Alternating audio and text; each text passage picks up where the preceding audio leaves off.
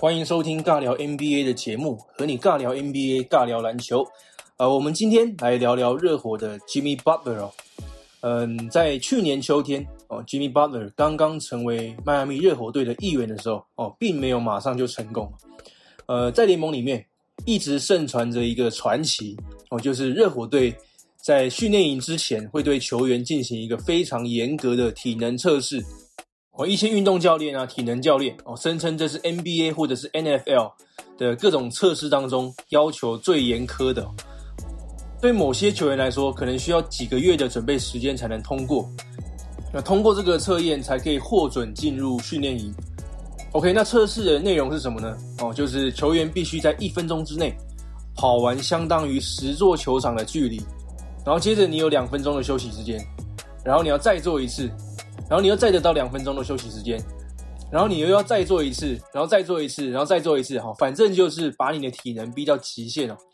那这个测试有多艰辛呢？哦，据说热火的传奇球星吨位哦，在拿到多次冠军之后，每年秋天都仗着自己是明星球员，想尽办法不参与这个测试。当时 Butler 的第一次测试开始的时候，哦，热火的总裁还有兼这个球团的教父啊。Pat Riley 就在场边哦，Butler 也看到他了，紧张的气氛就此展开。那在前几轮的测试当中，Butler 还可以飞速的完成，但是到了第五轮哦，他的背部开始变得僵硬了哦，他拼过头了。那当测试结束的时候，Butler 失败了，他没有能够完成测试。哦，隔天一早，Butler 在凌晨四点之前就起床哦，准备回到球场再次的尝试这个测试。哦，他几乎不敢看他的手机哦，因为他怕。看到那个耸动的新闻标题，一点四亿美元的顶薪球员未能通过体能测试。哦，不过新闻没有这样报哦，因为热火并没有公开这件事情哦，他们不想要让 Jimmy Butler 感到羞愧哦，他们想要支持他哦。但是他凌晨四点的练习是公开的哦，所以几天之内，他的队友们就全部加入他了，还发文到 Twitter 上面说他们凌晨三点半就到了球馆哦，就是这一点让 Butler 有了归属感。你很难解释为什么 Pat Riley 和热火的总教练 Eric Spoelstra 有那么喜欢 Butler，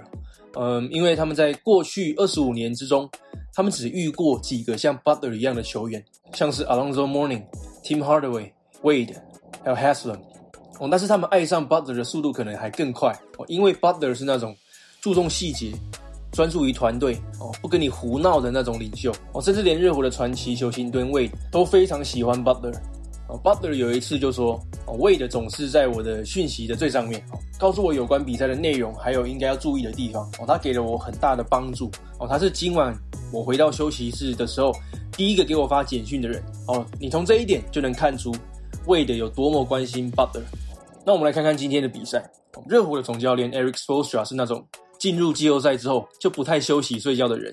哦，今天他面对的压力可能更大了，因为 Pat Riley 第一次来到巴博的现场看比赛，哦，他就坐在这个上层的包厢里面，哦，但是想必他们看完比赛心情是雀跃的哦，因为今天热火以一百一十五比一百零四哦击败了头号种子密瓦基公路队，取得了系列赛一比零的领先，哦，他们还目睹了 Butler 在第四节独拿十五分。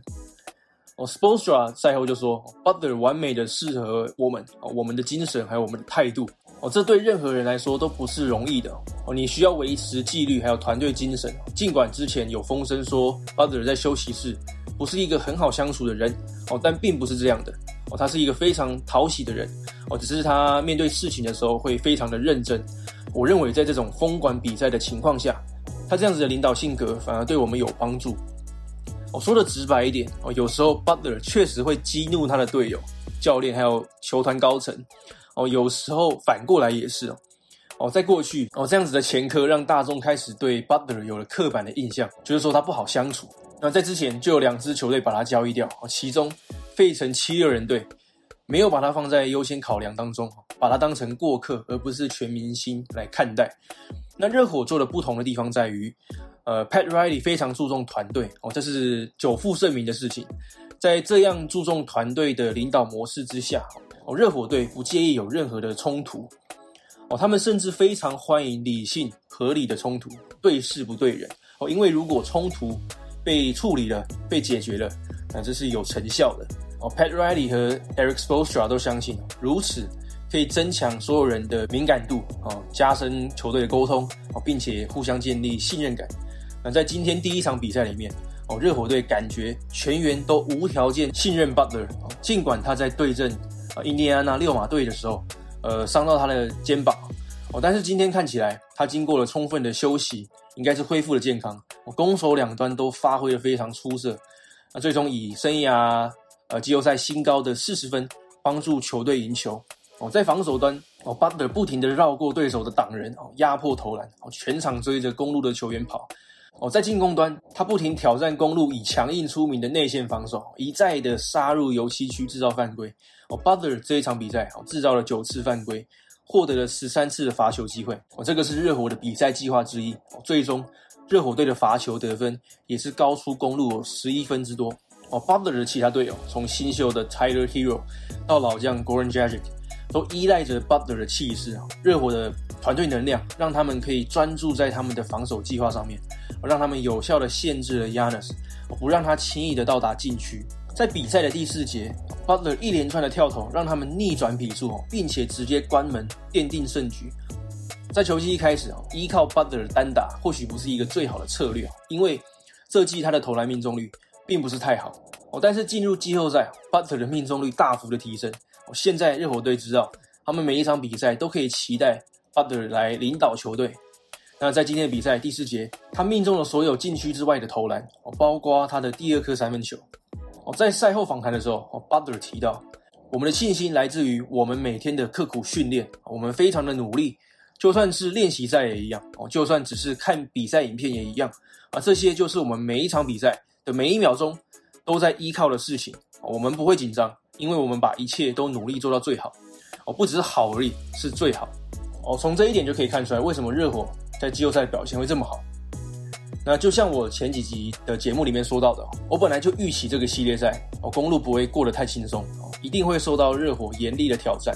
只是我没有想到。公路又再一次的输掉了第一战哦，不过我相信公路队会做出调整一下第二战哦。但是这个系列赛对公路队来说绝对不会很轻松哦，好戏还在后头。好，以上就是今天的节目内容。如果你是 NBA 的球迷的话，请你赶快订阅这个频道，千万别错过我往后的节目内容哦。再来，如果你是对于自媒体经营、个人品牌、哦网络行销好奇或者是有兴趣的哦，请你到 IG 搜寻 Bradley 说故事哦，找到我的主频道。有更多关于这些的相关内容会跟你分享。那最后就是要感谢你的收听，我是 Bradley，我们下次见，Peace out。